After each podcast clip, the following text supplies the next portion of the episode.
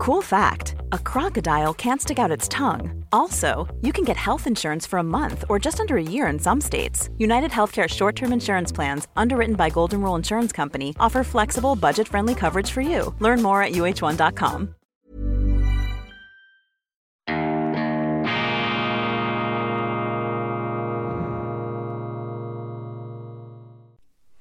Grüezi miteinander, ganz herzlich willkommen, meine sehr verehrten Damen und Herren, bei Weltwoche Daily, die andere Sicht, unabhängig, kritisch, gut gelaunt, schweizerische Ausgabe am Freitag, dem 21. Oktober 2022. Verpassen Sie auf keinen Fall die gedruckte Weltwoche mit der Titelgeschichte über den SVP-Kronfavoriten für die Bundesratsersatzwahl Albert Rösti. Urs Paul Engler, unser langjähriger Bundeshauskollege, hat Rösti unters Elektronenmikroskop seiner Recherchequalitäten gelegt und dort vor allem den Fokus gerichtet auf die übermenschlich anmutende Effizienz dieses Politikers, der sein Nationalratsamt zu einer integralen Cashmaschine mit Pöstchen und Nebenjobs ausgebaut hat. Sehr, sehr erstaunlich und sehr erstaunlich, noch erstaunlicher, dass die Medien das bis jetzt überhaupt nicht in den Blick genommen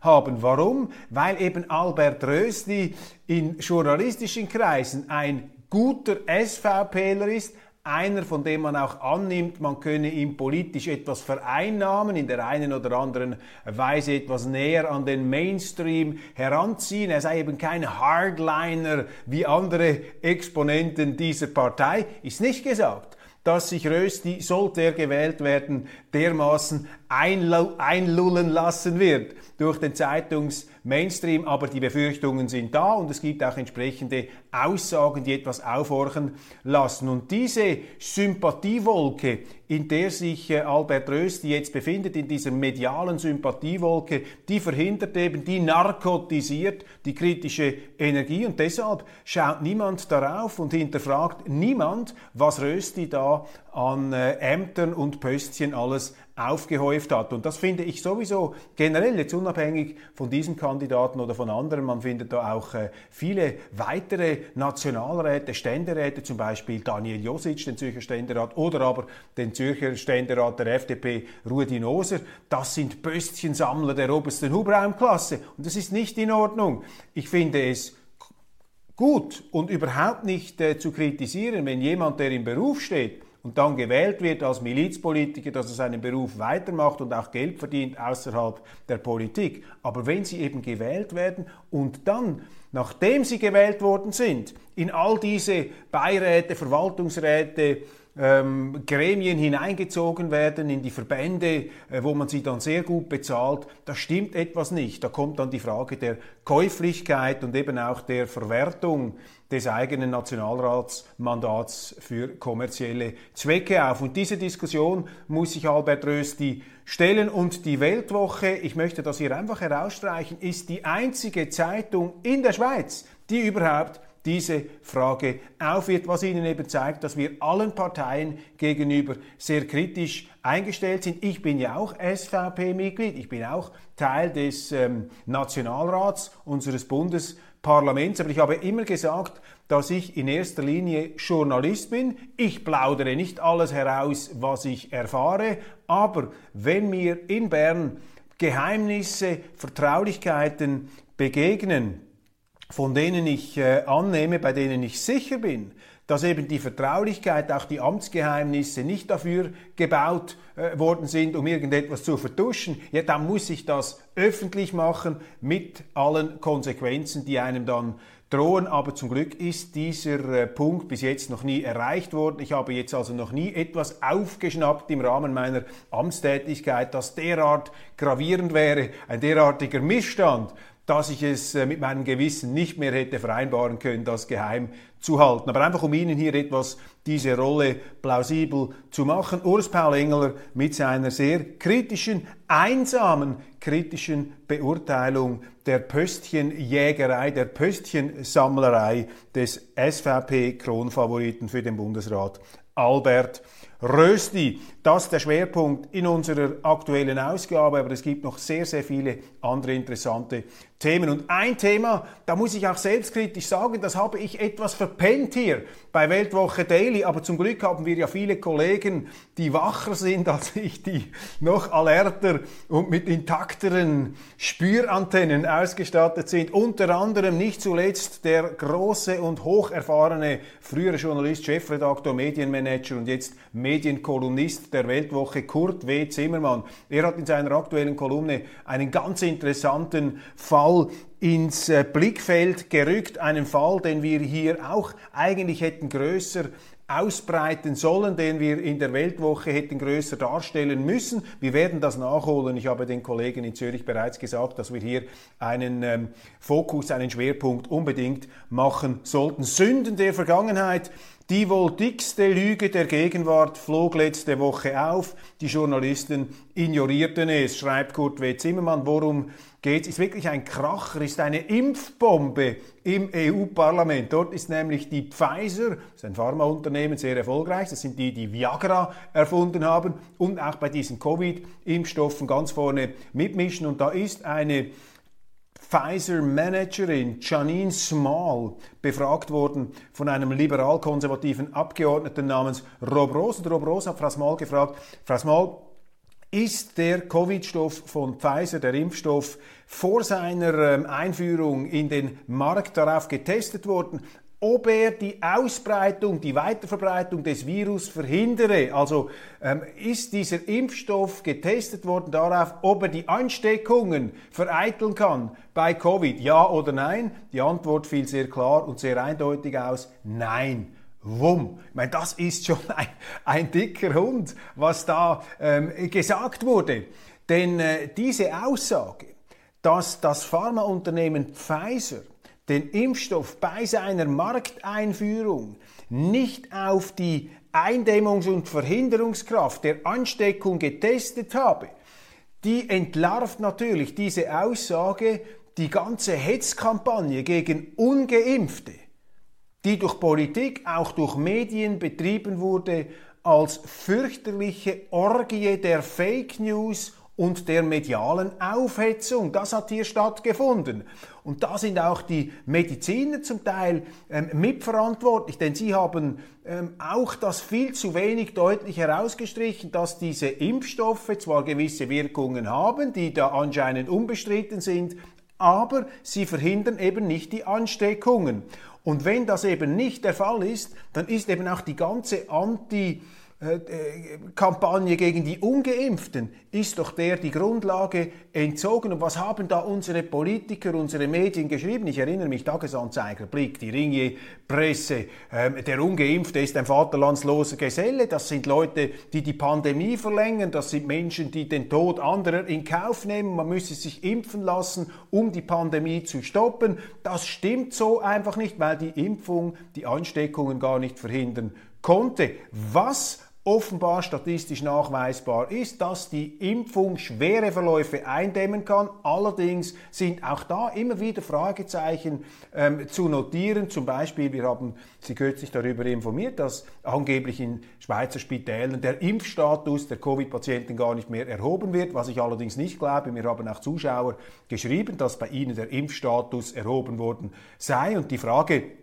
wer denn nun auf diesen äh, Intensivstationen liege und in den Krankenstationen, seien das Geimpfte oder sind das Ungeimpfte, diese Frage kann oder will nicht beantwortet werden. Und diese News, diese Nachricht, eben diese Lüge, die zumindest insinuiert wurde am Anfang, dass eben eine Impfung auch die Ansteckung verhindert, und das ist so durch die Politik und durch die Medien verbreitet worden. Es gibt viele Mediziner, die ziemlich von Anfang an oder relativ kurz, nachdem diese Impfstoffe in Umlauf gekommen sind, äh, schon darauf hingewiesen haben, dass die Ansteckungen nicht vereitelt würden. Aber eben die Medien haben hier eine unglaubliche Kampagne gemacht gegen die ungeimpften, auch die Politiker, auch die internationalen Politiker, aber gesagt, jeder müsse sich impfen lassen, um die Ausbreitung des Virus zu stoppen oder Boris Johnson zum Beispiel, man müsse sich impfen lassen, um den Krieg gegen das Virus zu gewinnen und die ähm, Verbindung, also die kausale Verbindung zwischen Impfung und Nichtverbreitung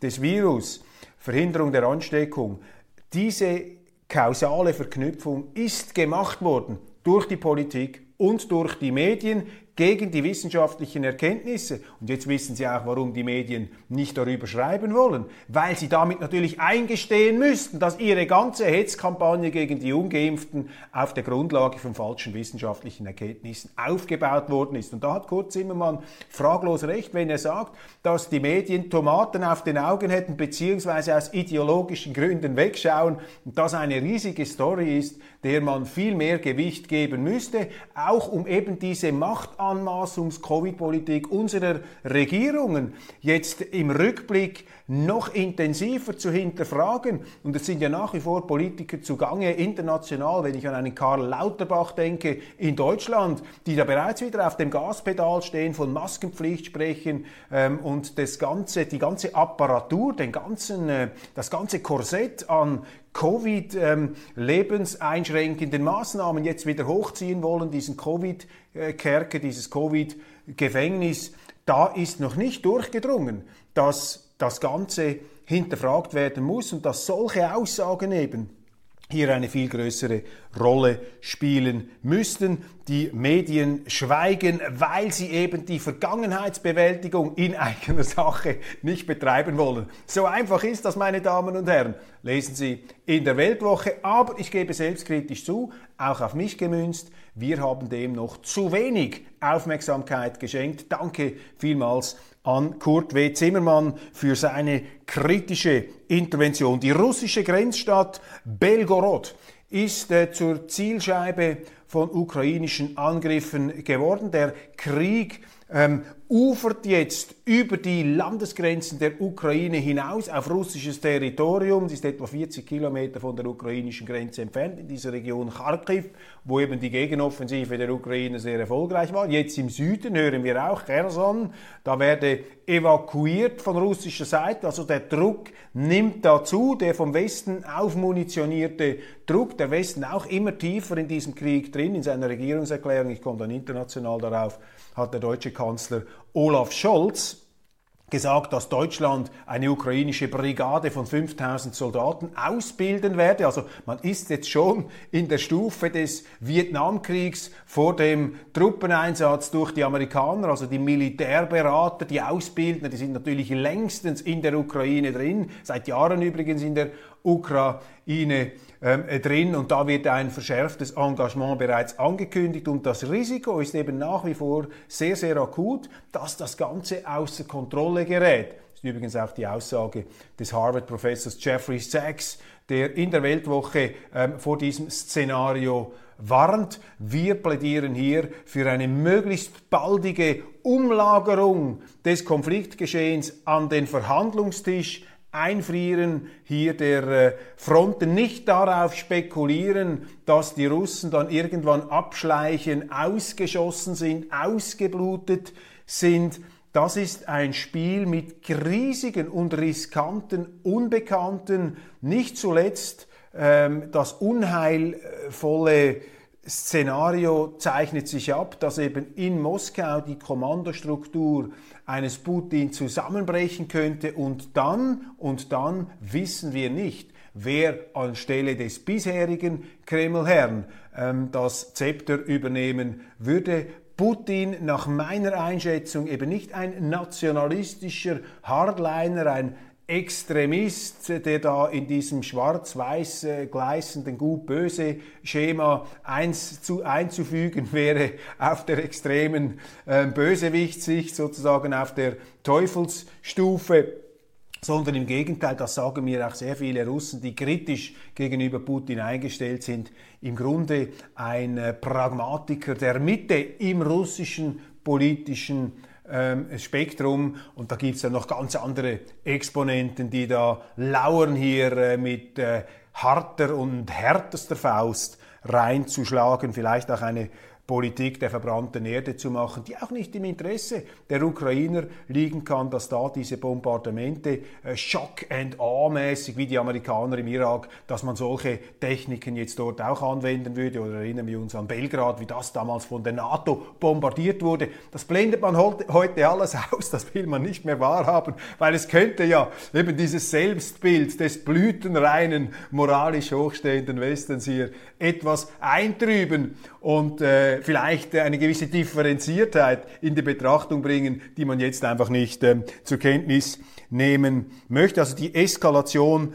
ist da. In den USA melden sich jetzt Stimmen der Mäßigung. Kevin McCarthy, der republikanische Fraktionschef im äh, Repräsentantenhaus, hat gesagt, falls die Republikaner entsprechend den Umfragen zulegen sollten im nächsten, äh, bei den nächsten Wahlen diesen Winter, dann würden sie keinen Blankoscheck ausstellen der Ukraine, dann würde man diese Waffenlieferungen, diese ganzen Unterstützungsgelder, das beläuft sich ja jetzt bis Ende Jahr noch auf 33,7 Milliarden, was da die EU und die G7 zusammen, auch die Amerikaner, äh, den Ukrainern zur Verfügung stellen. Das sind ja unglaubliche Beträge, die da hinübergeschoben werden und die natürlich dann in Amerika fehlen. In Amerika, äh, das auch auf eine Rezession zusteuert, in einer inflationären Spirale sich befindet die Europäische Union ebenfalls wirtschaftlich in einer ganz, ganz schwierigen Lage, auch wenn ähm, Bundeskanzler Scholz in seiner Regierungserklärung jetzt hier etwas Entwarnung gegeben hat. Wir werden das dann in der internationalen Ausgabe noch etwas genauer anschauen. Aber das sind schon Symptome, die zeigen, dass hier nicht einfach nur ein geschlossener Wille der permanenten, totalen, immer weiter eskalierenden Superaufrüstung des Vollpumpens mit Waffen und Milliarden in Richtung Ukraine stattfindet, dass sich doch auch in den Vereinigten Staaten. Und die Vereinigten Staaten sind sehr wichtig in dieser ganzen Geschichte natürlich, weil die Vereinigten Staaten müssen im Grunde jetzt hier den äh, Takt angeben. Und wenn die Amerikaner sagen, wir reden mit Putin, wir reden mit Zelensky, wir wollen die ganze Sache jetzt nicht noch weiter äh, ausfransen und ausbrennen lassen hier in, eine, ähm, in ein flammendes Inferno hinein, in ein noch größeres, dann wird das in diese Richtung laufen. Und solche Symptome, die wir jetzt sehen, beurteile ich als positiv. Das äh, finde ich wohltuend, was auch immer jetzt daraus wird. Es ist schleunigst, schleunigst dafür zu sorgen, das ist verantwortungsvolle Staatskunst heute, einen stabilen Frieden herbeizuschaffen und sich eben nicht zu verlieren in dieser Raserei der Feindbilder, die nicht bereit ist, über den Moment hinauszublicken, die nur die Vergeltung sieht, die ukrainische Perspektive des Zurückschlagens, der Zerstörung, der Zerschlagung ähm, Russlands äh, mit dem Bild, dass Russland da als fürchterlicher Aggressor auftrete, um das ehemalige Sowjetimperium sich da wieder zusammenzuräubern. Das ist das Narrativ, das man hat. Sehr, sehr unvollständig, sehr, sehr einseitig. Äh, darüber haben wir bereits gesprochen. Und wenn Sie natürlich ein so einseitiges Bild haben, das dann nicht stimmt, und nach meiner Auffassung gibt es da erhebliche Lücken darin, wenn Sie auch diese Hitler-Analogien immer hören, wenn Sie eben das zu Unrecht solche Gleichsetzungen vornehmen, dann ist eben die Politik, die auf solchen schiefen Vergleichen, schiefen Bildern und auch schiefen Analysen beruht, dann ist eben auch diese Politik notwendigerweise schief. Man muss mit Russland irgendwie wieder einen Ausgleich finden. Und das müssen die Europäer noch mehr tun als die Amerikaner, denn die Amerikaner sind einen Ozean von Europa entfernt, die haben andere Interessen, ähm, kann man ihnen auch nicht zum Vorwurf machen. Und die Europäer, wenn sie den merken, und immer mehr Leute merken es in Europa, dass sie hier in etwas hineingezogen werden, das im Grunde ihnen nicht entspricht, das ihnen widerstrebt, das auch gegen Traditionen läuft, gegen politische Verbindungen, gegen wirtschaftliche Interessen, da muss man irgendwann aufstehen, ohne den Westen hier dieses westliche Bündnis zu zerschlagen, zu zertrümmern. Meine Idee, mein Vorschlag lautet ja, die Europäische Union müsste gemäß dem Vorbild der Schweiz äh, ja, verschweizern, neutral werden, mehr Schweiz wagen, mehr direkte Demokratie wagen, aufhören mit dieser, ähm, mit dieser Phantomschmerz, äh, Nostalgie des verschwundenen Imperiums, das man jetzt wieder errichten möge, um weltpolitisch eine große Rolle zu spielen, also die EU als eine Art Ersatz ähm, Traum, äh, Traumvariante des römischen Reichs, das geistert ja immer noch irgendwo in den Hinterköpfen herum, dass man diese EU aufladen möchte mit imperialer Bedeutungsgröße. Davon halte ich gar nichts. Die Zukunft der Europäischen Union liegt in der Vielfalt, in der föderalistischen Aufkammerung,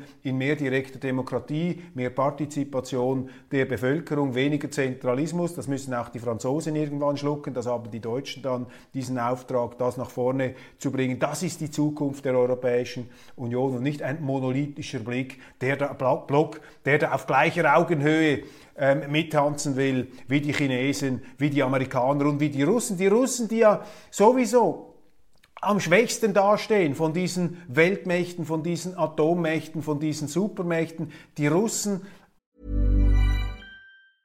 Ready to pop the question? The jewelers at BlueNile.com have got sparkle down to a science with beautiful lab-grown diamonds worthy of your most brilliant moments. Their lab grown diamonds are independently graded and guaranteed identical to natural diamonds, and they're ready to ship to your door. Go to Bluenile.com and use promo code LISTEN to get $50 off your purchase of $500 or more. That's code LISTEN at Bluenile.com for $50 off. Bluenile.com code LISTEN.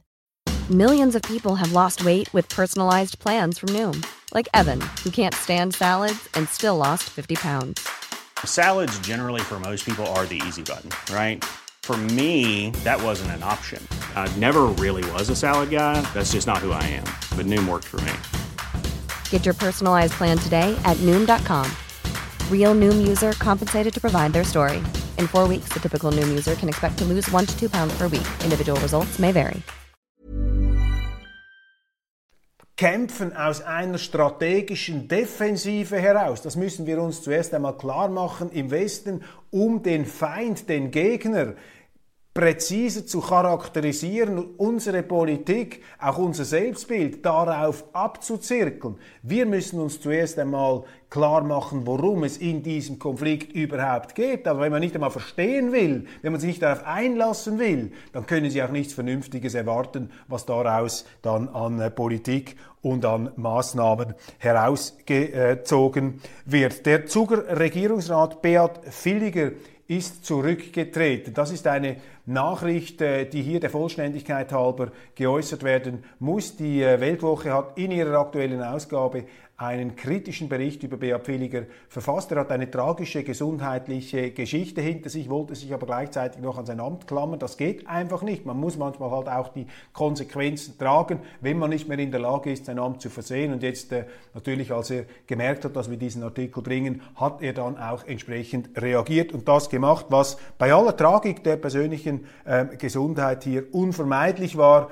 Man ist eben als Politiker nicht mit seinem Ego in einem Amt, sondern das Amt, man dient diesem Amt. Und wenn man das nicht mehr kann, dann darf man es auch nicht mehr ausüben. Das ist wie im Sport, wenn Sie nicht spielen können. Wenn ein, wenn ein Roger Federer mit einem kaputten Knie nicht mehr antreten kann, kann er auch nicht sagen, ich bleibe jetzt die Nummer eins der Welt und ihr müsst mich da auf dem Thron oben halten, auch wenn ich kein Turnier mehr spielen kann. Das geht nicht. Da müssen auch äh, Sportlerlegenden wie Federer am Schluss vor der ähm, Natur kapitulieren, vor der Gesundheit, vor ihrem Körper. Und das gilt selbstverständlich auch für, ähm, für Politiker. Ähm, ja, wir ähm, lesen dann noch im Zusammenhang mit den ähm, Bundesratskandidaturen, dass sich Thomas Eschi, der SVP-Fraktionschef, aktiv zurückzieht, keine Kandidatur anmeldet. Er war, ja 2015 damals bei diesem Dreier-Ticket mit äh, unter anderem Bundesrat äh, Parmalin, äh, der dann auch gewählt wurde, war Thomas Eschi auch dabei. Die ähm, SVP hat damals eine Dreierauswahl dem äh, Parlament präsentiert. Es ging um die Nachfolge von Evelyn Wittmer-Schlumpf, die ja ähm, einen SVP-Sitz gekapert hat, in Geiselhaft genommen hat, damals in Verstoß, in verräterischem Verstoß gegen ihre eigene Partei, als es darum ging, Altbundesrat Christoph Blocher abzusägen mit einer Bündner ähm, Jürg Jenatsch-Intrige da aus den Hinterzimmern auch von äh, Bündner Schlössern, die da eine Rolle gespielt haben. Also hütet euch, wenn die Bündner kommen. Das sind also die Machiavellisten der obersten Hubraumklasse, ähm, vor allem da dieser Pakt zwischen der Linken und der ähm, ja, Proforma SVPlerin Evelyn Wittmer-Schlumpf, da sind wir Zürcher Naivlinge, das ist Nasenwasser, was wir dagegen aufbieten können. Kanton Graubünden natürlich auch aufgrund von seiner Geschichte politisch hochgradig geschult. Ich meine, die sind auch durch unglaubliche Krisen gegangen in den äh, vergangenen Jahrhunderten, 17. Jahrhundert, das ist also Shakespeare, Machiavelli, Richelieu, alles in den Tälern Graubündens wäre mal ein wunderbares äh, Sondersendungsthema. Nun allerdings äh, Thomas Eschi nicht mehr ähm, zur Verfügung. Er sagt, er konzentriere sich auf sein Amt als Fraktionschef. Und mich hat ein guter Freund angerufen und hat gesagt, du, Warum eigentlich schaffen es die Linken beim Bundesrat immer wieder absolut linientreue Linke, linientreue Hardliner ins oberste Gremium zu schieben, ein Alain Berset oder eine Simonetta Sommaruga, während die Bürgerlichen immer so weichgespülte Kandidaten bringen müssen, Konsenskandidaten, die eben nicht wirklich ähm, 100% Gewähr bieten, um da auf den äh, inhaltlichen Positionen zu bleiben, für die sie ja eigentlich gewählt worden sind, als Mitglieder zum Beispiel einer SVP. Warum also die weichgespülten Bürgerlichen und die Linken kommen immer wieder mit ihren Hardlinern durch? Ja, eine interessante Frage. Das hat natürlich damit zu tun, Punkt eins, dass die Linken wenn sie sich zur Wahl anbieten, natürlich nicht als Hardliner präsentieren. Sowohl Frau Sommaruga ist als Brückenbauerin gekommen, als eine, die eben pragmatisch links ist, die aus dem Rudolf Strahm-Flügel der Sozialdemokratie kommt, also einer wirklichkeitsnahen, ähm, auch um Kompromiss und Ausgleich bemühten Sozialdemokratie. Sie war ja Ständerätin, sie hat sich dort auch Respekt erworben. Ich kann mich erinnern, vielleicht haben wir uns alle getäuscht, aber das war damals das Bild von Frau Sommaruga. Und ganz ähnlich auch bei allen Alain Berset. Er stand ja zur Wahl gegen Pierre-Yves Maillard. Pierre-Yves Maillard wurde damals in dieser Vorbereitungskampagne in den Medien als linker Hardliner verunglimpft. Dagegen sei Alain Berset ein auch um Ausgleich und Balancierung bemühter Pragmatiker, Realo, Sozialdemokrat. Nun allerdings Kaum waren diese Politiker gewählt, war von diesem ausgleichenden Naturell dann nicht mehr viel zu spüren. Berse zum Beispiel hat seine Ämter regelrecht gesäubert. Da sind auch FDPler und andere aus anderen Parteien, Chefbeamte, wichtige Exponenten der Gesundheitspolitik, die sind einmal aussortiert worden. Und er hat dann mit einer sehr harten Linie im Grunde seine linke Gesundheitspolitik durchgedrückt und ähnliches. Ich habe schon von einer Versteinerung im Amt gesprochen, haben wir beobachten können bei Simonetta Sommaruga, die auch immer orthodoxer eigentlich auf die linke Linie kam in ihrem Amt. Jetzt ist die Frage, warum ist das möglich? Warum kann das überhaupt passieren? Und da haben die Medien eine ganz entscheidende Rolle. Ein SVP-Bundesrat, der im Bundesrat seine Partei vertritt, wird sofort aufs Schärfste kritisiert. Der Ringe-Medien, der Schweizer Fernsehens, Tagesanzeiger, NZZ, die gehen sofort auf ihn los. Wenn Linke das Gleiche tun, dann ist die Kritik viel, viel schwächer. Das ist dann nur noch ein laues Lüftchen, das da aufgeboten wird. Und das schafft ein öffentliches Klima, eine Atmosphäre, in der natürlich die linken Bundesräte sich eher ermutigt fühlen können, ihre Hardline-Position durchzuziehen. Sie kommen dann eher durch. Sie haben auch im bürgerlichen Wahlmilieu bei der CVP und auch bei der FDP bis in weite Teile eigentlich der bürgerlichen Mitte hinein Zustimmung, auch ähm, immer wieder dem Versuch, hier dieser äh, Bürgerlichen mit den Linken zusammenzuspannen, um dann wiederum gegen die SVP eine Front zu bilden. Und da ist vor allem auch die FDP mit etwas äh, verschiedenen Seelen in der Brust am Start. Die FDP, die eben darunter leidet, dass die Dächlichappen freisinnige SVP eben die äh, bodenständige Buretzmorgenpartei, nicht die Honoratioren und Doktoren, freisinnigen Zürichberg äh, Bürgerlichen, dass die sie überholt haben. Und diese Kränkung, dass die, ich sage es jetzt mal ganz überspitzt, dass sich dieser äh, FDP-Honoration, dass da die Stallknechte der SVP, die hochwohlgeborenen FDPler überflügelt haben, an den Urnen und im Parlament, das äh, zwickt und nagt äh, doch noch ähm, am Ego vieler einflussreicher Freisinnigen, sodass sie im Zweifel eher bereit sind, mal mit den Linken zusammenzuspannen, als mit der SVP. Und dies ähm, kombiniert mit der medialen ähm, Jubelstimmung gegenüber allem, was von links kommt, das schafft eine Stimmung, eine Atmosphäre, ein Klima, um dieses Wort hier noch ähm, zu äh, verwenden, ein freundliches Klima für linke Hardliner im Bundesrat in der Amtsausübung, aber es ist eine sehr schneidende, eisige Kälte für Bürgerliche, wenn die das Gleiche tun sollten wie die Linken. Dies meine Erklärungsversuche zu dem Phänomen, warum linke Hardliner ähm, leichter in den Bundesrat kommen als rechte. Nein, sie kommen eben unter Tarnung, unter Vorspiegelung vielleicht auch falscher Eigenschaften hinein. Oder vielleicht sind sie auch ähm, kompromissbereit, ganz am Anfang, aber eben sie werden dann im Amt immer rücksichtsloser und kompromissunfähiger und bereit, ihre orthodoxe Linie da durchzuziehen.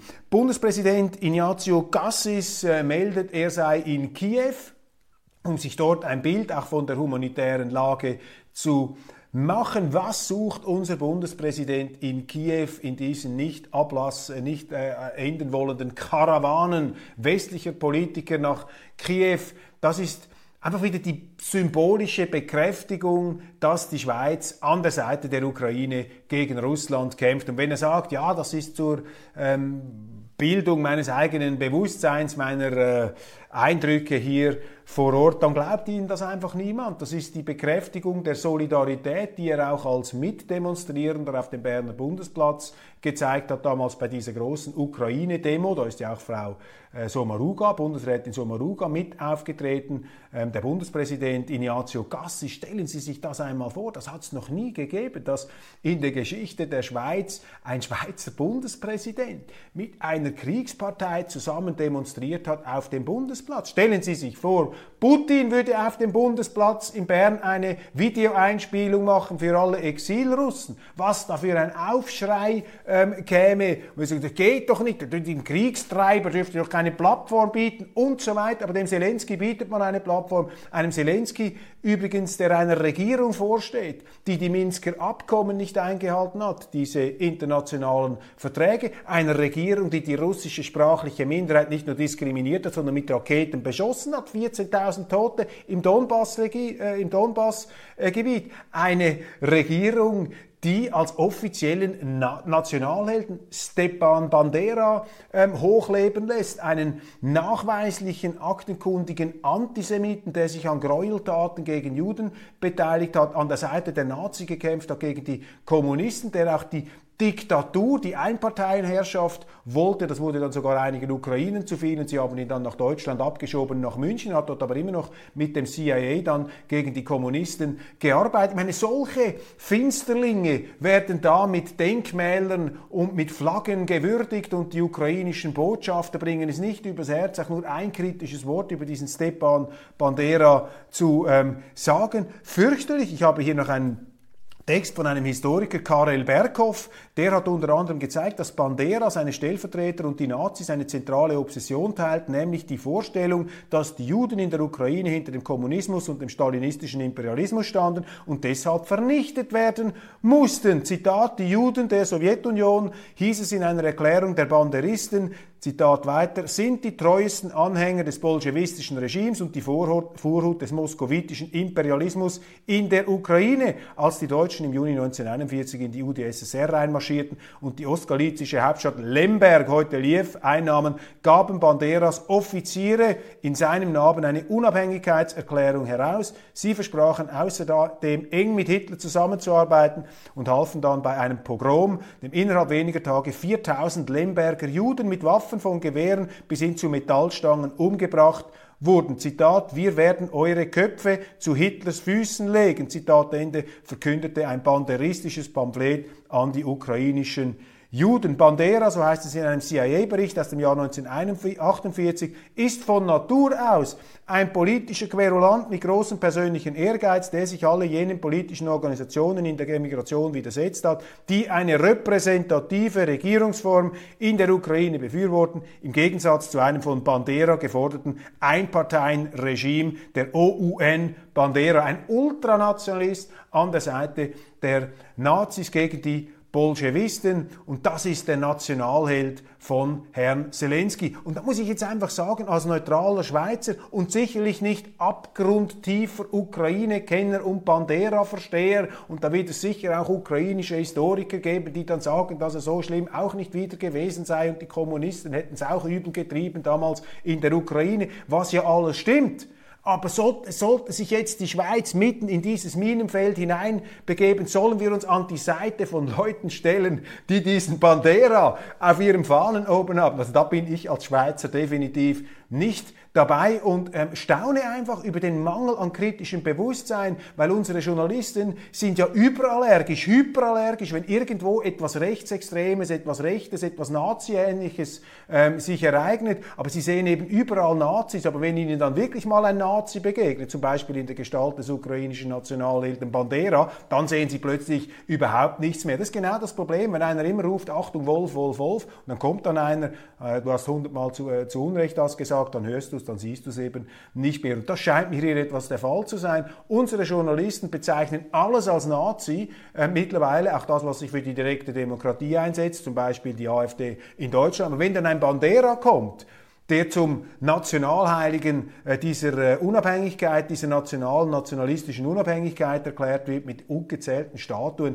dann ähm, ist plötzlich nichts mehr von diesem kritischen Nazi-Bewusstsein vorhanden. Das sehen Sie auch, meine Damen und Herren, dass von dieser ganzen ähm, Geschichtskeulen ähm, Verunglimpfungsstrategie einfach nichts zu halten ist die Journalisten hier einfach im Rausch von irgendwelchen Zuschreibungen, völlig willkürlich wird da die Nazi-Keule ausgeteilt. Aber wenn dann eben mal einer kommt, dann plötzlich herrscht Schweigen im Walde. Kurt Fluri, der FDP-Nationalrat, plädiert für ein Verfassungsgericht in der NZZ auf der Grundlage eines realen Missstandes, nämlich dass immer mehr Notrecht eingesetzt wird in der Schweizer Politik, was natürlich eine Unsitte ist, ein Unding, aber ein noch größeres Unding wäre ein Verfassungsgericht, weil dann hätten wir eine Art Richterstaat, dann hätten wir einen Wächterstaat in der Schweiz, ein Gremium von Richtern, das dann über den Gesetzgeber hinweg legiferieren könnte.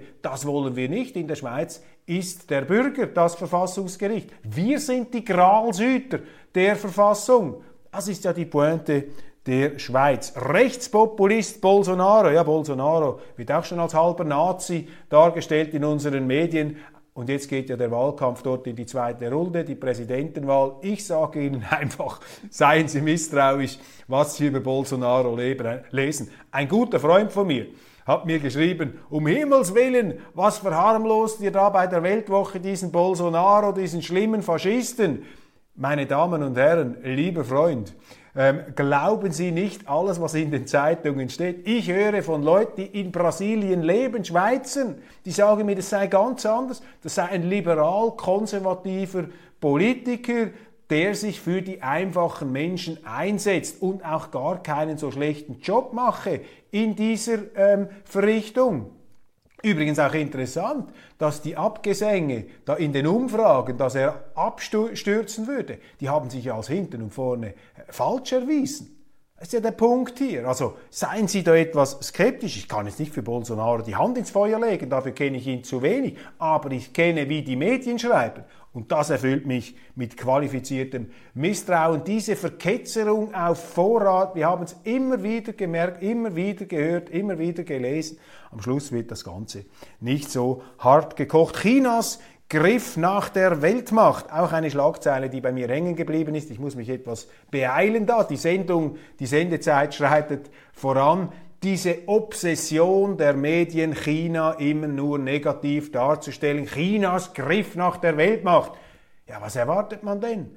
Eines der reichsten Länder, eine der größten Volkswirtschaften der Welt, die größte Volkswirtschaft der Welt, über eine Milliarde Einwohner, die letzten 150 Jahre ein Tränental, ein Höllenloch der Armut, der ideologischen Raserei, der Furien, der Selbstzerstörung, der Gräueltaten. Ja, was erwartet man von den Chinesen? Möchte man, dass sie jetzt einfach lebenslange Underdogs bleiben und sich von den Amerikanern alles diktieren lassen? Was heißt der Griff nach der Weltmacht? Was soll da wieder unterstellt werden? Die gelbe Gefahr. Jetzt kommt der Chinese, nachdem der Russe äh, daran gehindert werden konnte, Europa zu erobern, kann jetzt auch der Chinese daran gehindert werden. Meine Damen und Herren, wir müssen schon aufpassen, dass wir da nicht in eine Art zwangsneurotisches Paranoia-Europa uns hineinsteigen mit den falschen Psychotherapeuten in den Medien, die uns da irgendwelche Feindbilder einpflanzen wollen, die einer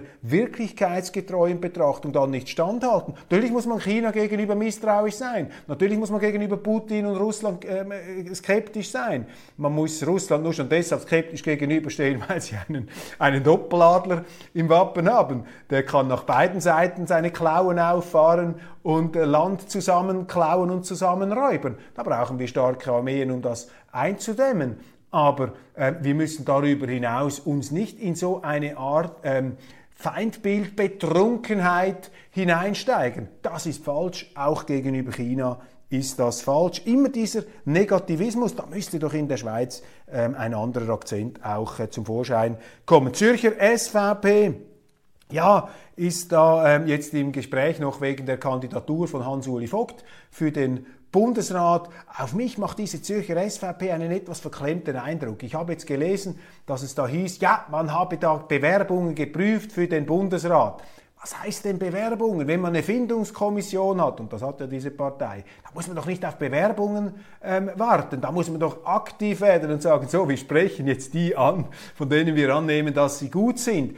Ich habe einfach den Eindruck, diese Zürcher SVP, der neue Präsident, den finde ich gut, Dominik Ledergerber, der macht das gut, aber da sind einfach so viele Zellen drin, die mit sich selber beschäftigt sind und nicht auf die Sache gehen. Da denkt man zu sehr an die Partei, an das Image der Partei, an das Standing der Partei und man denkt zu wenig ans Land, man denkt zu wenig an die Schweiz, man denkt zu wenig an die Neutralität, man denkt zu wenig daran, was man eigentlich inhaltlich bewegen muss und beschäftigt sich zu sehr mit sich selber und der Wirkung und der vermeintlichen Wirkung einzelner ihrer Mitglieder. Das sage ich als stolzes Mitglied der Zürcher SVP.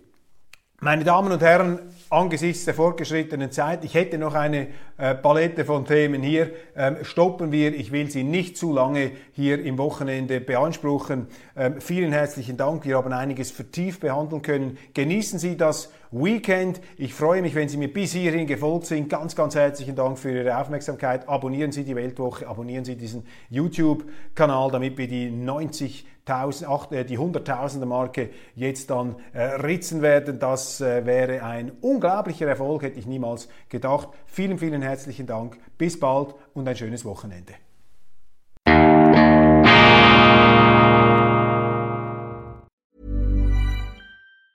Hey, it's Danny Pellegrino from Everything Iconic. Ready to upgrade your style game without blowing your budget? Check out Quince. They've got all the good stuff shirts and polos, activewear, and fine leather goods, all at 50 to 80% less than other high end brands. And the best part? They're all about safe, ethical, and responsible manufacturing. Get that luxury vibe without the luxury price tag. Hit up quince.com slash upgrade for free shipping and 365 day returns on your next order. That's quince.com slash upgrade.